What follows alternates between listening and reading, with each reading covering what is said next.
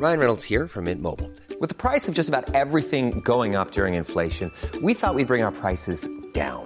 So to help us, we brought in a reverse auctioneer, which is apparently a thing.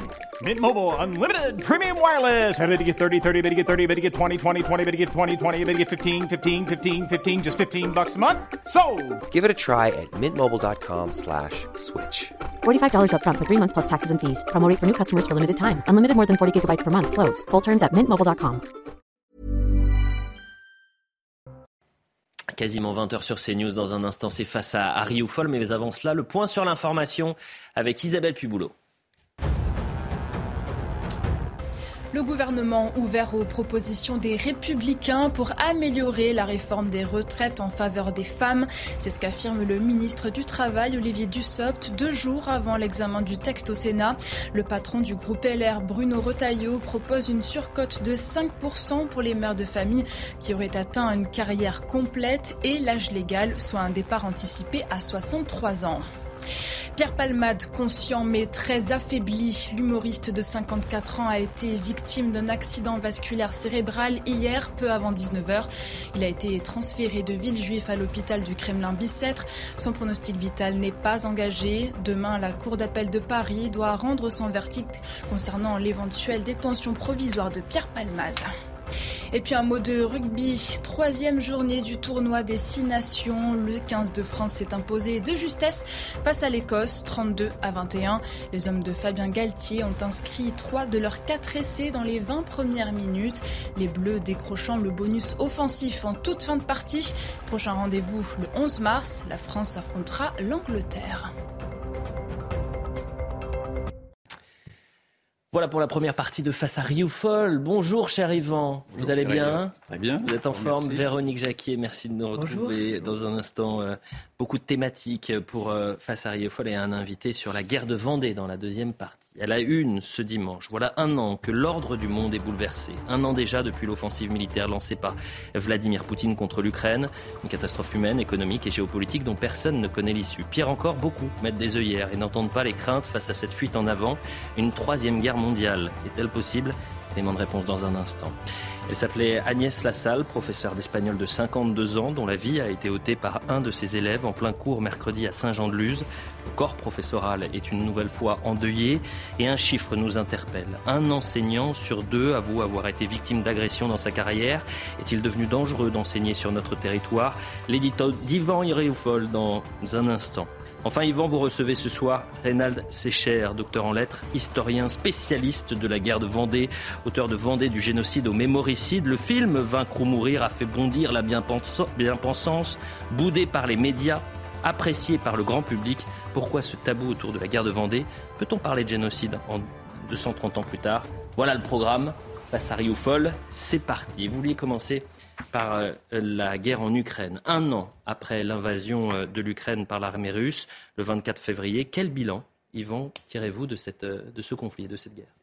D'abord, c'est un bilan naturellement tragique, car a priori, nous allons vers une guerre irréfléchie, une guerre qui n'a pas été pensée, et une guerre qui pourrait devenir mondiale. Mais dans cette tragédie qui se dessine, je voudrais retenir une première bonne nouvelle. C'est la nouvelle de la naissance d'une nation indésirée, la nation ukrainienne, dont la Russie ne voulait pas et, dont, et qui est parrainée aujourd'hui par une Union européenne qui méprise profondément les souverainetés nationales. Et donc, euh, l'Ukraine aujourd'hui, euh, grâce malgré tout à cette guerre horrible, s'affirme aujourd'hui dans tout ce que détestent les mondialistes, les sans-frontiéristes, c'est-à-dire dans une nation en tout cas protégée par des frontières et souveraine. Et donc cela donne, cela amène à, deux conséquences. La première conséquence, c'est que l'Ukraine ne sera plus jamais russe. C'est-à-dire que le divorce entre les deux peuples frères, c'est absolument horrible ce qui se présente. Enfin, le divorce entre l'Ukraine et la Russie est aujourd'hui consommé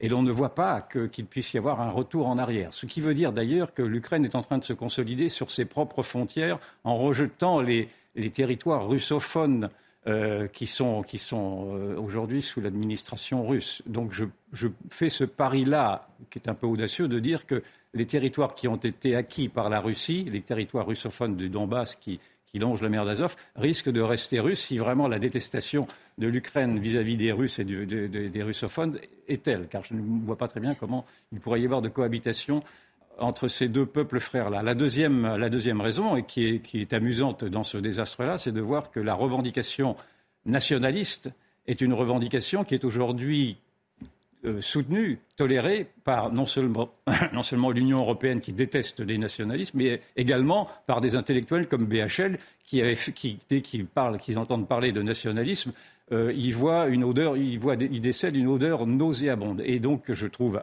alors c'est la seule ironie de cette histoire-là, c'est naturellement de voir que le nationalisme ukrainien est aujourd'hui toléré au point même que l'Ukraine euh, est en train de, euh, pardon, donne une, place prépondérante aux anciens nationalistes qui avaient, qui, euh, qui, qui avaient collaboré avec l'Allemagne nazie, notamment dans la chasse aux Juifs, et ceci avait été dénoncé. Et je, cela ne pose pas de problème, en tout cas, à, à tous ceux qui, comme Bernard-Henri Lévy, font la chasse à l'antisémitisme et qui ne voient pas que l'antisémitisme était quand même encore gangrène quand même un peu, excusez-moi, je bafouille un peu, gangrène un peu euh, ce passé ukrainien.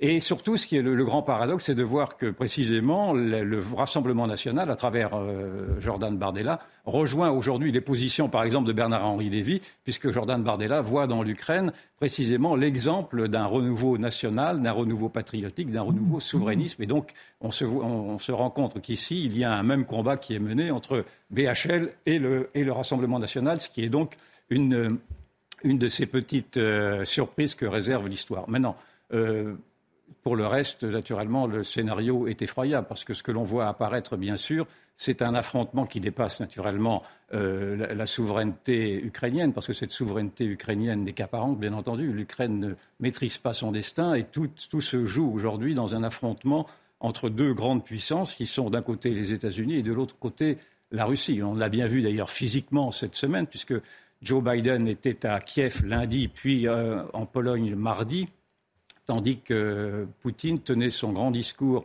à la Douma mardi et que ces deux hommes se sont répondus, dans le fond, indirectement en s'accaparant euh, sur le dos de cette pauvre Ukraine qui, bien que souveraine, n'a pas, pas, du tout la maîtrise de quoi que ce soit, et singulièrement pas naturellement euh, du financement de cette guerre.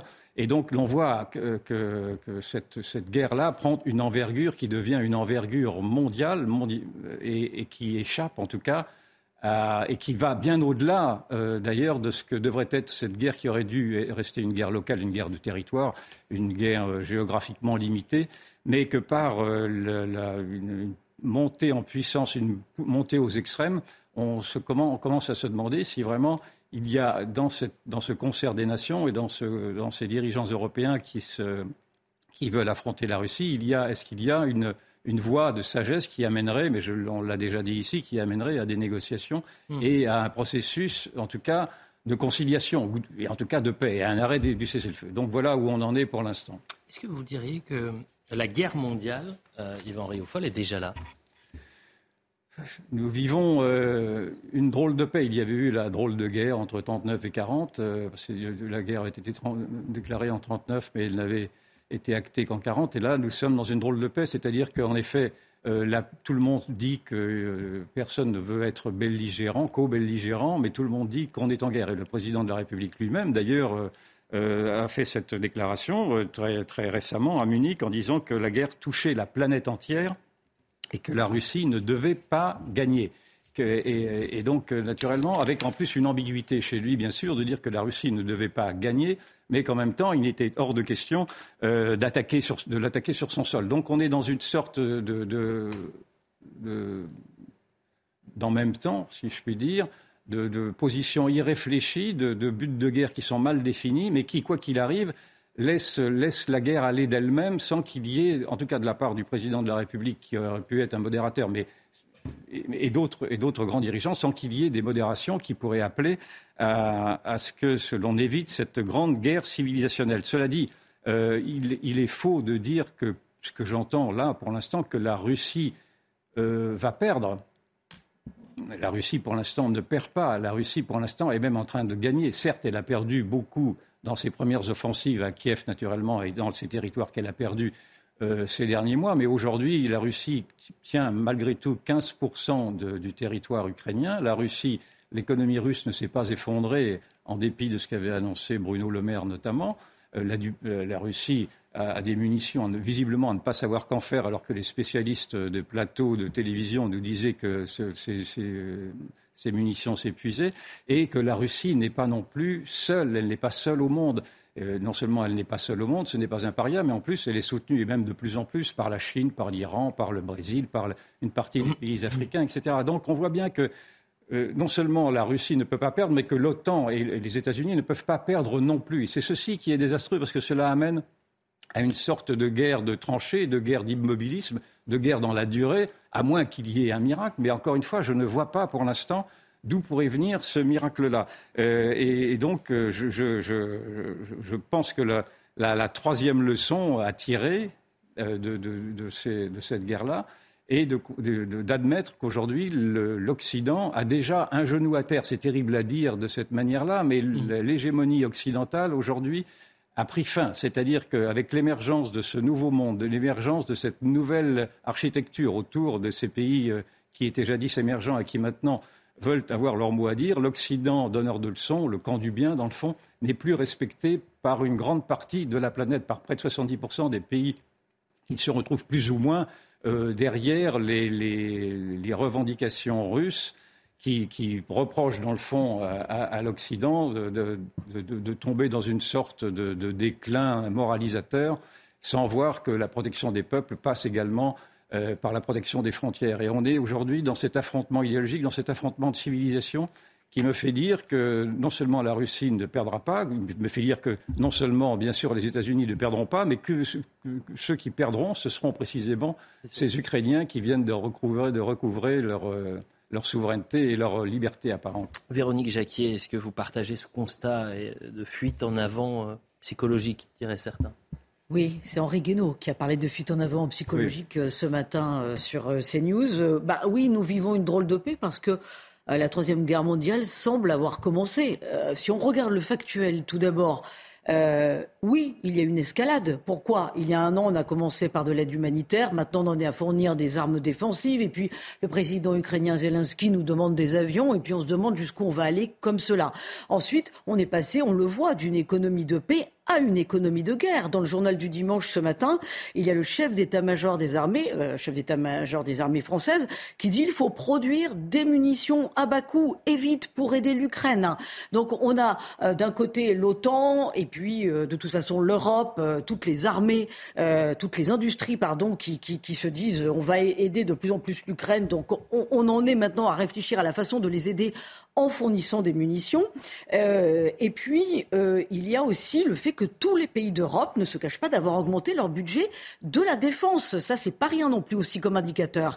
Et puis, euh, ce matin, Vladimir Poutine a dit lui-même que l'OTAN participait au conflit en fournissant des armes et que euh, il accusait les États-Unis et l'Europe de vouloir une fois encore détruire la Russie. Donc voilà, factuellement, on peut se dire que oui, une troisième guerre mondiale a commencé.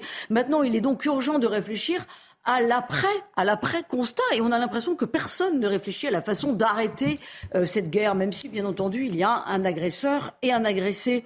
Euh, Qu'est-ce que ça veut dire euh, Il faut réfléchir, d'après moi, à deux choses à une architecture de paix pour l'Europe c'est-à-dire un cessez-le-feu, et c'est-à-dire évidemment une paix négociée. Alors ça veut dire comprendre aussi ce que les Russes ont dans la tête, ce que Poutine a en tête, même s'il faut lâcher sur le fait de faire entrer l'Ukraine dans l'OTAN, bah s'il faut lâcher là-dessus, oui, allons-y, parce que sinon, on va directement à la Troisième Guerre mondiale.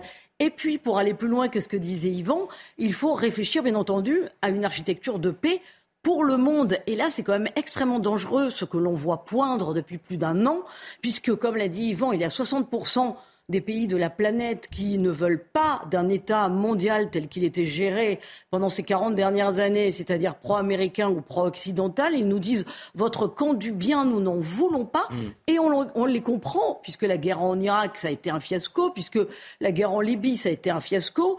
Euh, donc euh, on voit aussi le wokisme hein, qui gangrène nos sociétés et qui fait que c'est un fiasco. Euh, donc il est urgent d'entendre cette partie du monde-là euh, et donc, drôle de paix dans laquelle nous sommes euh, pour encore ce qui est pour l'heure une drôle de guerre. Mais enfin, ça peut être beaucoup plus dangereux encore que ce que nous vivons. Une dernière question à ce propos, euh, cher Yvan. Vous ne donnez pas raison à Vladimir Poutine. Non, en aucune manière. Euh, Vladimir Poutine a déclaré la guerre au monde libre auquel j'appartiens et je n'ai aucune envie, naturellement, de voir qu'un régime totalitaire puisse gagner. Mais encore une fois, les critiques qui sont portées euh, au monde occidental doivent être entendues. Moi, je me refuse à rentrer dans le manichéisme qui voudrait que Poutine ait forcément tort et que Zelensky ou Biden aient forcément raison. Non, c'est beaucoup plus complexe que ça. Et d'ailleurs, quand Poutine, dans son discours à la Douma, a mis en cause, à, travers le déclin occidental, la culture woke et, toutes les dérives qui vont autour de ceci, en rappelant que pour lui, la famille, c'était l'union d'un homme et d'une femme, et des, des, raisonnements de ce genre, je pense qu'on ne peut pas lui donner tort parce que c'est lui qui le dit. Euh, Poutine euh, risque d'être ébranlé par le réveil des, patriotismes et des nationalismes au cœur même de sa fédération, puisque cela peut naturellement donner des euh, prétextes à, des pays fédéraux fédérés à la Russie à vouloir mm. reprendre leur autonomie comme, comme l'Ukraine l'a fait. Ça, c'est une affaire entendue. Mais encore une fois, je pense que moi, je, me, je ne me résous pas, encore une fois, à, stigmatiser à ce point la Russie et le peuple russe.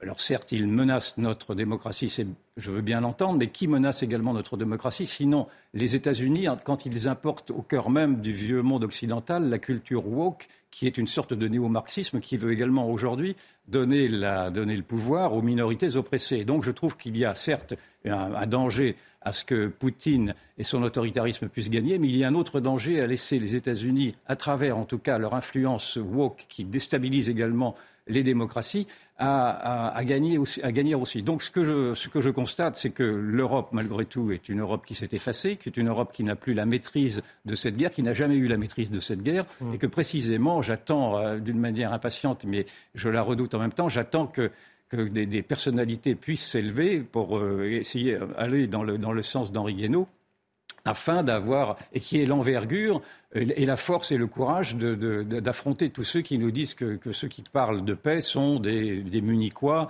ou des pacifistes. Non, je pense qu'il faudrait, on, attend d'une personnalité qu'elle arrive à surmonter tout ceci et qu'elle nous dise que nous allons vers une folie de cette guerre qui n'a pas été pensée. Mais ceci est un vœu pieux. En un mot, en un mot, euh, vers Oui, juste un paramètre qu'il faut prendre en compte, c'est que cette guerre, elle dure et elle va s'installer dans la durée. Et si Zelensky se montre Churchill à l'heure actuelle, et c'est tout à son honneur, euh, il faut prendre aussi en compte peut-être son entourage. Est-ce que ces hommes, dans la durée, vont être euh, résistants comme, comme il le faut? L'avenir nous le dira, mais c'est une partie qui est compliquée aussi. Voilà ce qu'on pouvait dire sur ce premier thème, et, et j'invite les téléspectateurs à, revoir cet entretien d'Henri Guénaud dans le grand rendez-vous euh, CNews Européen.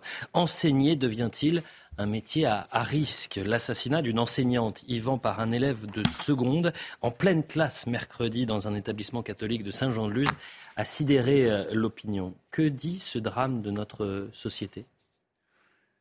Et je pense que ce drame dit d'abord que notre société s'américanise et que le métier de professeur, en effet, est devenu un métier à risque. C'est épouvantable à dire, mais la violence qui était apparue au cœur du système scolaire depuis maintenant les années 90, avec cette émergence d'une nouvelle société, d'une société multiculturelle qui n'arrivait pas, ou en tout cas qui se heurtait à la, société française par un choc de culture, de civilisation qui allait même jusqu'au cœur de l'enseignement, et avec des, des, scènes de violence que l'on a vu apparaître chez des élèves qui contestaient le, l'autorité des professeurs. Euh, là, on voit que ça s'est passé, cette violence s'est passée dans un collège privé catholique, dans une ville tranquille, et donc on est obligé de se poser la question de savoir euh, ce que l'école a, où l'école a failli. Et moi, une de mes explications, il y en a beaucoup, mais je pense que l'école a failli parce que l'école n'est plus un sanctuaire. Et l'école n'est plus un sanctuaire parce qu'elle s'est ouverte, dans le fond, à cette nouvelle exigence qui a été de faire de l'école une structure inclusive. Najat Vallaud-Belkacem, qui avait été un précédent ministre de, de l'Éducation, avait demandé à ce que ce ne soit plus l'élève qui se plie au système scolaire, mais le système scolaire qui se plie à l'élève. Or, toute cette idéologie de l'inclusion qui consiste, dans le fond, à dire aux nouvelles populations qu'elles n'ont plus l'effort euh, de s'intégrer, ni même encore moins de s'assimiler, mais qu'elles arrivent comme elles, comme elles sont, en stigmatisant toutes les remontrances et les, toutes les ce qu'ils appellent les discriminations. Tout ceci a fait en sorte que le, système scolaire a renoncé d'abord à des exigences euh, de partage de, de, comportement et à, renoncer également, d'ailleurs, dans le fond, à,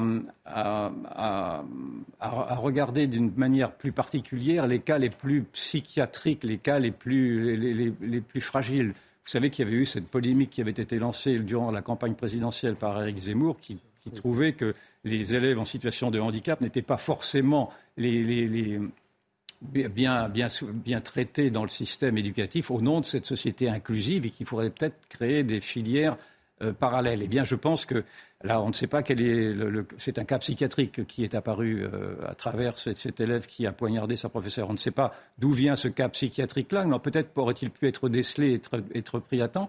Et, cela n'a pas été fait. Et donc, il y a, il y a quand même là une grande lacune qui, qui, me semble vouloir nous forcer aujourd'hui à remettre en cause précisément cette société inclusive, cette société de l'inclusion, d'autant que le rapport Thuot de 2013, qui avait encore plus théorisé cette, euh, cette, démarche politique que je trouve très perverse, euh, a valu à son auteur, euh, M. D'être hier ou avant-hier promu au Conseil d'État dans la section intérieure. C'est-à-dire que c'est lui également qui aura à gérer notamment les questions liées à l'immigration. Donc on voit qu'on s'enferme encore une fois dans une, dans une démarche idéologique qui, au nom du, respect des, du respect des différences, ne veut pas voir, ne veut pas voir que l'Europe est trop fragile, que, pardon, que, que l'école est trop fragile pour, euh, pour accepter seule ces soubresauts euh, sociaux. Dans un instant, vous allez nous dire si les réponses de l'État sont à, sont à la hauteur. Mais avant cela, Véronique, un mot sur, euh, sur ce drame.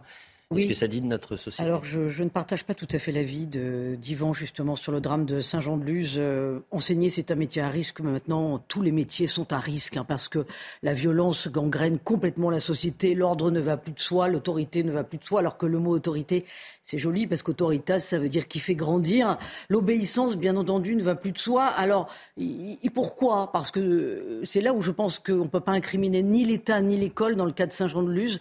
C'est vraiment une dissolution de la morale commune qui fait que tout un chacun n'est plus capable de se souvenir qu'on ne tue pas, on ne ment pas, euh, on ne vole pas. Euh. Ah bah si, ce jeune, il n'avait pas ces, dix commandements en tête, pardonnez-moi. Son entourage familial n'avait pas ces commandements-là en tête non plus. Euh, je pense qu'il faut se souvenir en termes d'éducation de ce joli mot qui veut dire avoir charge d'âme. Vous pouvez pas laisser votre enfant là. C'est un enfant qui n'avait aucun problème scolaire. Au contraire, il était très très exigeant avec lui-même. Donc on se rend bien compte qu'il y a quelque chose d'autre importante. Il avait fait une tentative de suicide quelques mois auparavant. Bon, écoutez, euh, moi je ne sais pas, mais en tout cas, moi je, je trouve d'abord que la réaction de, de M. Papendia, d'abord, n'a pas été à la hauteur. D'abord, il a parlé du décès de la professeure plutôt que de parler d'un assassinat, donc avec une volonté d'édulcorer. Et l'on voit que les premières réponses qui ont été apportées, enfin les réponses qui ont été avant ce drame, qui ont été apportées par ce ministre de l'Éducation, euh, font, font, de l'école, donnent à l'école un rôle qui n'est pas le sien. C'est-à-dire que quand il demande à l'école euh, d'éduquer les élèves au réchauffement climatique, à l'antiracisme, à, la lutte contre le Rassemblement national, à la promotion des LGBT, à la promotion du genre, on voit bien que l'école est complètement déboussolée. Donc il faut revenir aujourd'hui à une école sanctuaire et reposer la question de savoir si cette école inclusive est bien la, bonne solution. Je pense que c'est la pire des solutions. Dans un instant, vous allez recevoir Reynald Secher, docteur en lettres, historien de la guerre de Vendée. Vous allez parler de la Vendée justement et de cette guerre. Est-ce qu'on parle de génocide, de mémoricide? La suite de Face à Rioufol, c'est dans un instant. Quasiment 20h30 sur CNews. On fait le point sur l'information avec Isabelle Puyboulot. À la rêve partie de ce week-end est terminée. Les policiers ont évacué le site. Trois d'entre eux ont été légèrement blessés. Certains participants ont opposé une vive résistance, mettant en place des barricades et procédant à des jets de projectiles envers les forces de l'ordre. Quatre personnes ont été placées en garde à vue, dont les trois organisateurs présumés de l'événement. Tragédie près des côtes italiennes. Au moins une soixantaine de migrants ont péri après le naufrage de leur embarcation. Près de 120 personnes se trouvaient à bord selon les gardes-côtes, plus de 200 d'après les pompiers. La chef de la Commission européenne appelle à redoubler d'efforts pour réformer le droit d'asile. Triste nouvelle pour les fans de rock alternatif français. François Gilazaro est décédé hier soir à Paris d'une septicémie. Il était âgé de 66 ans. Le fondateur des groupes Pigalle et les Garçons Bouchés souffrait de problèmes de santé depuis quelque temps. Il a marqué son époque dans les années 80-90 avec notamment le tube dans la salle du bar tabac de la rue des Martyrs.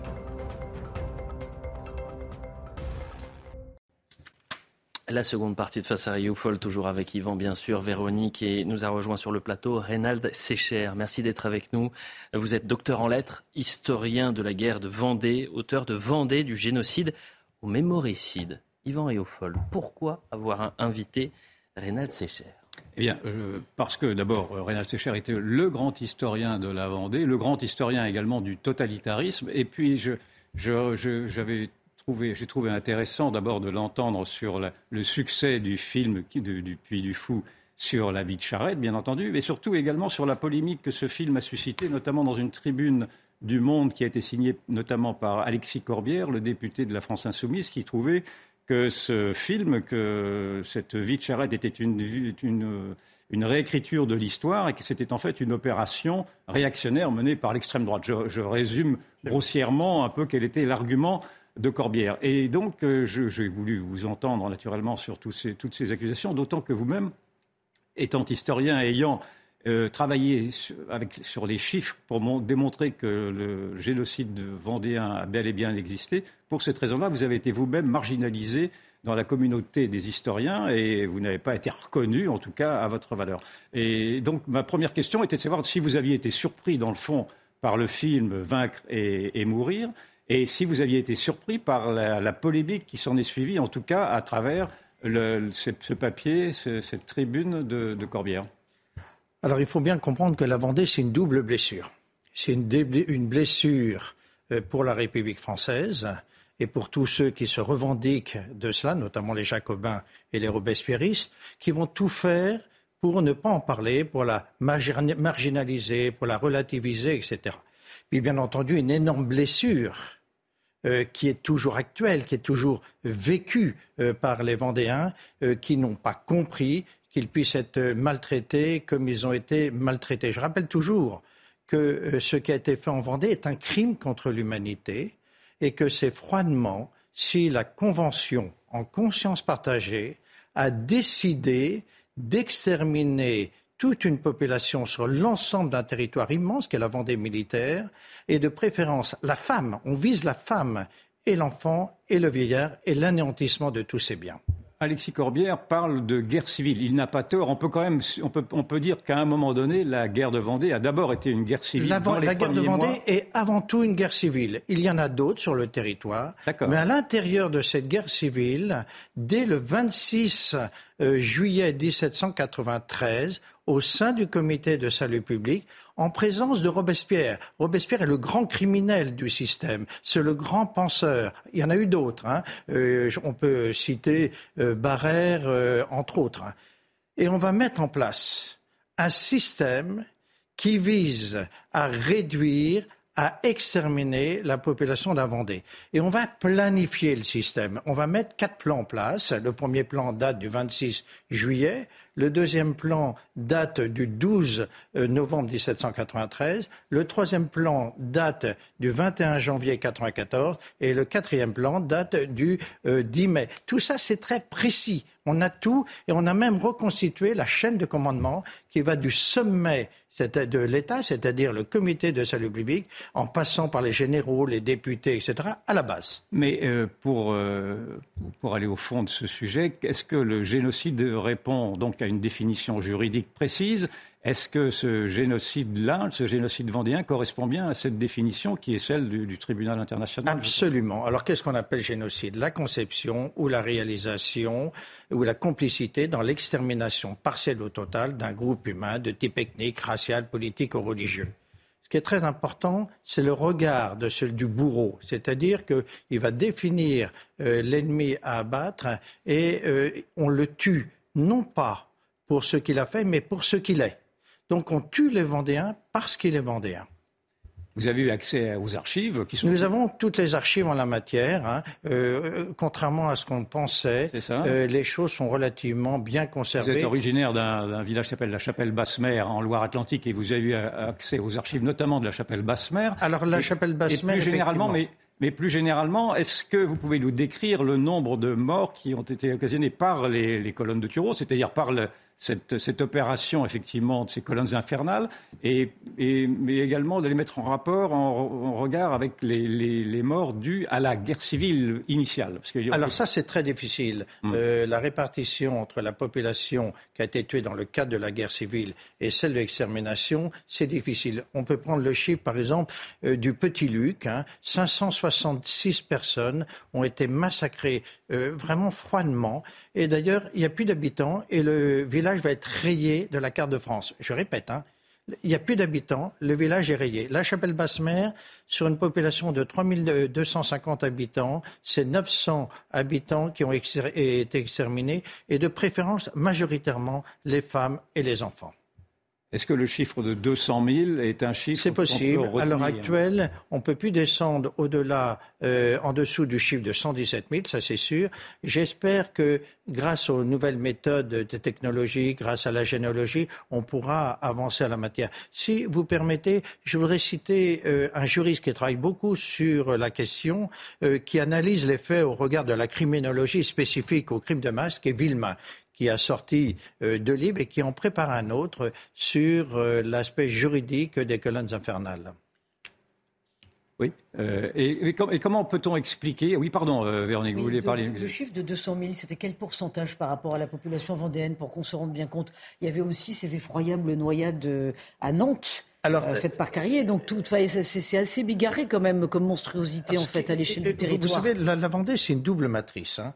Euh, c'est la matrice proprement dit. C'est la première fois dans l'histoire contemporaine que le peuple souverain conceptualise et met et met en place un système d'extermination de lui-même. Ça, c'est euh, d'ailleurs que Babeuf dénonce. Gracchus Babeuf, le père du communisme, il dénonce ce qu'il appelle le populicide. Et la matrice avec une filiation, euh, puisque Lénine va venir étudier ça à Pornic, hein, et en fait les méthodes d'extermination, il va les réutiliser en Russie. D'ailleurs, il appelle ça euh, ses Vendées. Et après, nous avons toutes ces filiations avec le national-socialisme, le maoïsme, etc. Et on parlait tout à l'heure. Là, vous faites une filiation très directe entre la terreur en Vendée et ce qui a été appliqué ensuite par des régimes totalitaires. bien vous, sûr, nous dites que les racines du totalitarisme viennent de la Vendée. De la Vendée. Absolument. La mise en et ça, c'est documenté historiquement Tout ça, c'est documenté. Et je répète, l'idée euh, des révolutionnaires, c'est de tuer l'autre non pas pour ce qu'il a fait, mais pour ce qu'il est. Donc c'est cette logique qu'on va retrouver dans tous les systèmes totalitaires euh, du XXe siècle. Et d'ailleurs, toutes les méthodes d'extermination utilisées par Lénine, Staline, Hitler, etc., ont été inventées par la Révolution française. Je prends par exemple le système de gazage.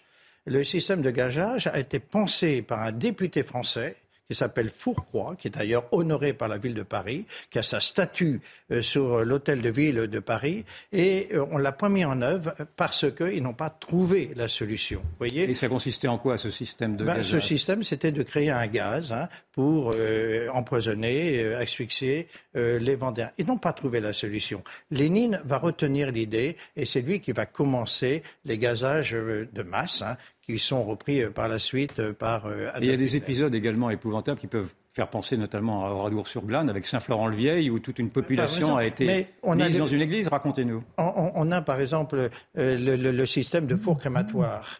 Euh, qui a été utilisé massivement durant la Seconde Guerre mondiale. Le concept a été inventé euh, par un général qui s'appelle Hamet, qui a son nom sur l'Arc de Triomphe, hein, euh, qui a conçu les fours à pain comme fours crématoires. Vous avez comme ça en Vendée, la Vendée c'est un laboratoire, hein, et c'est pour ça que c'est important de bien comprendre la Vendée. Et Gracchus Babeuf, contemporain des événements, avait compris cette spécificité euh, de la politique. Gracchus Babeuf. le père du communisme. D'ailleurs, c'est la référence pour euh, Lénine. Et Gracchus Babeuf a rédigé un livre qui a été euh, interdit en France à l'époque du système de dépopulation en Vendée. Ce, livre, c'est vraiment une référence. C'est le premier un contemporain, à avoir réfléchi sur la nature exterminatrice euh, des conventionnels. Et il a compris, Récus Babeuf, que c'était quelque chose d'unique dans l'histoire de l'humanité. D'ailleurs, il a écrit en espérant que son récit empêchera que l'Europe recommence de telles expériences. Et on a détruit malheureusement son livre et vous connaissez la suite. Vous avez inventé, j'imagine que c'est vous, le concept de mémoricide, c'est-à-dire cette, euh, cette, volonté euh, idéologique de refuser précisément de reconnaître ces réalités-là. Est-ce que ce mémoricide est encore prégnant au cœur de l'université? On, voit qu'il l'est en tout cas chez certains députés de la France insoumise.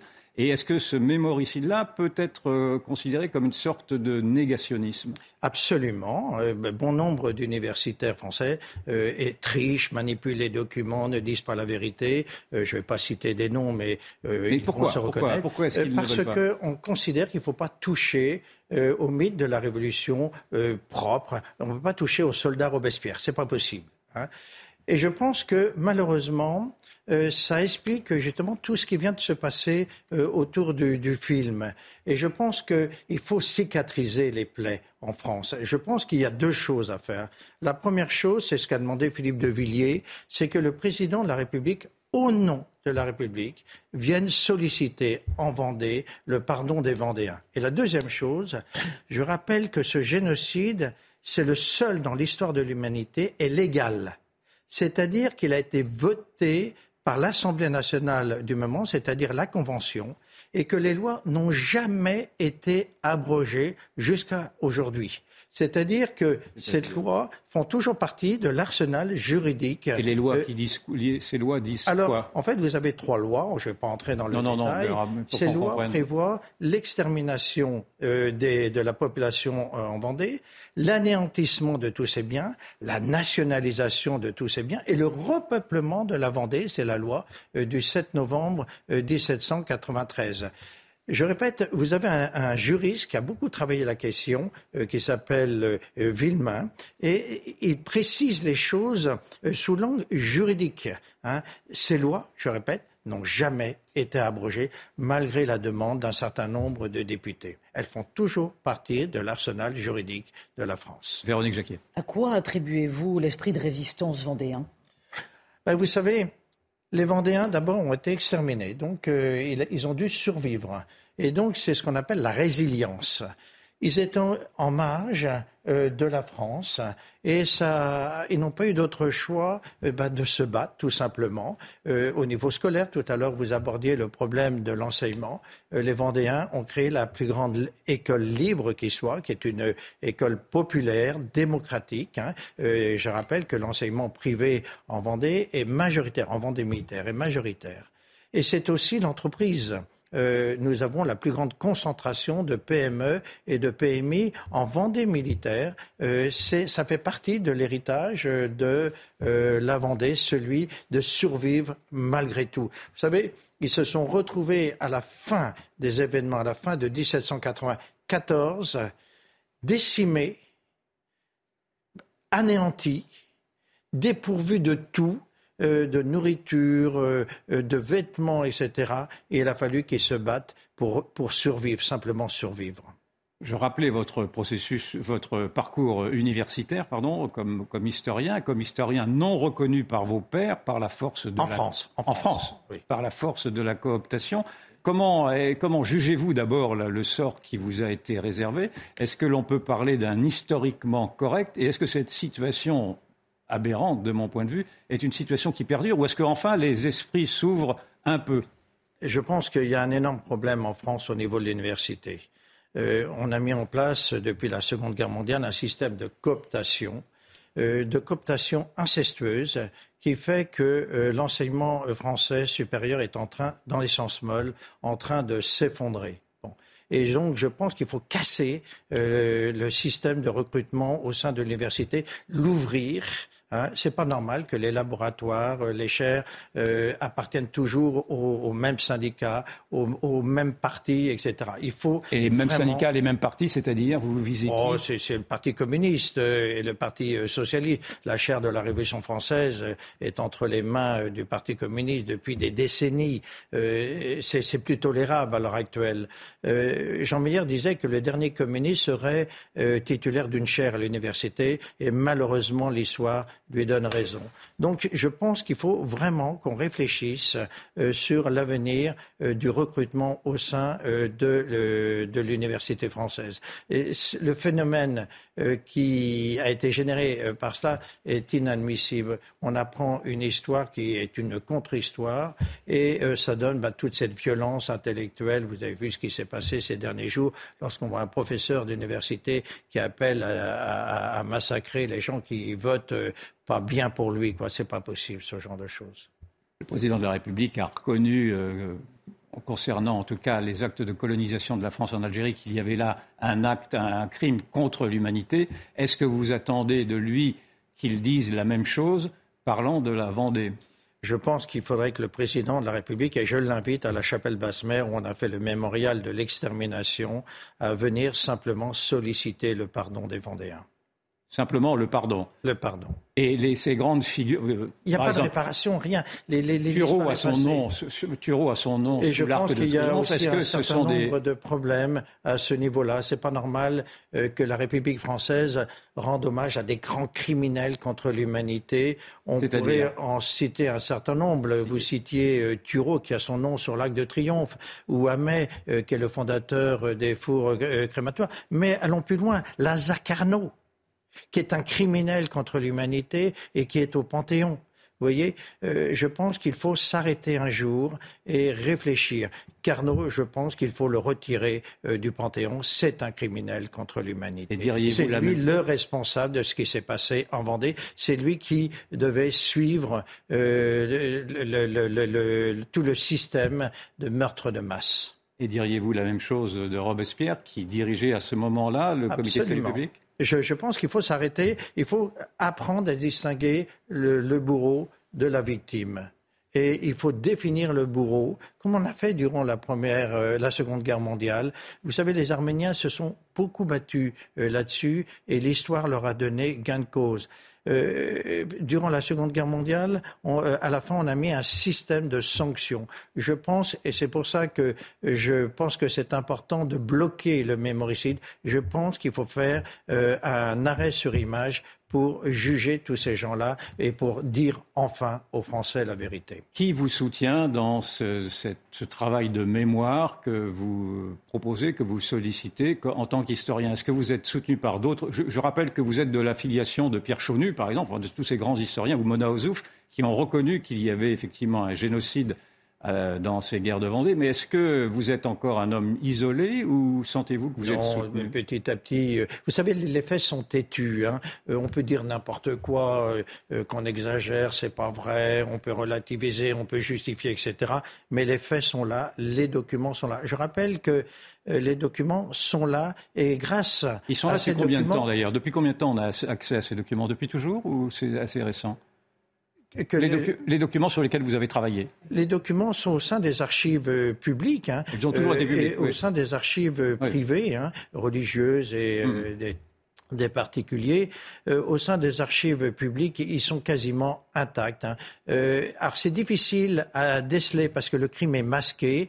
et je rappelle que j'ai compris les quatre plans d'extermination qu'en 2011, grâce à la découverte de documents incroyables au sein des archives euh, euh, nationales. C'est-à-dire euh, incroyable en quoi hein. Jusqu'à présent, on pensait qu'il n'y avait qu'un plan d'extermination, celui de Turo. En fait, il y en a quatre. Euh, c'est les colonnes infernales. Les colonnes infernales. Alors c'est très intéressant parce que sur les quatre plans, il y en a trois qui ont été conçus par le comité de salut public et les députés, et le plan Turo est le seul qui soit issu de l'armée. Hein. et d'ailleurs, c'est pour ça que euh, sollicite l'aval euh, de Carnot en lui disant ben, Je vais changer la méthodologie retenue euh, par le comité de salut public, je vais en inventer une autre, c'est-à-dire les colonnes infernales qui vont être beaucoup plus efficaces, et puis vous me jugerez après. Et c'est grâce à cela que Thureau a survécu. Autrement, il, aurait, il aurait été guillotiné parce que son plan d'extermination a été un échec. C'est terminé. Merci beaucoup, euh, Reynald Secher. C'était un plaisir de vous avoir sur le plateau. Je rappelle votre euh, ouvrage, auteur donc de Vendée du génocide au mémoricide. Je rappelle que vous êtes docteur en lettres et historien. Yvan, merci beaucoup. Véronique, pareil, dans un instant, c'est c'est Enquête d'esprit. On va parler de l'art d'être chef avec le général Pierre de Villiers notamment. Les Vendéens avaient de grands chefs. Hein. Donc voilà, affaire à suivre. Et donc restez sur CNews. Et puis à 22h, les visiteurs du soir, Frédéric Tadei.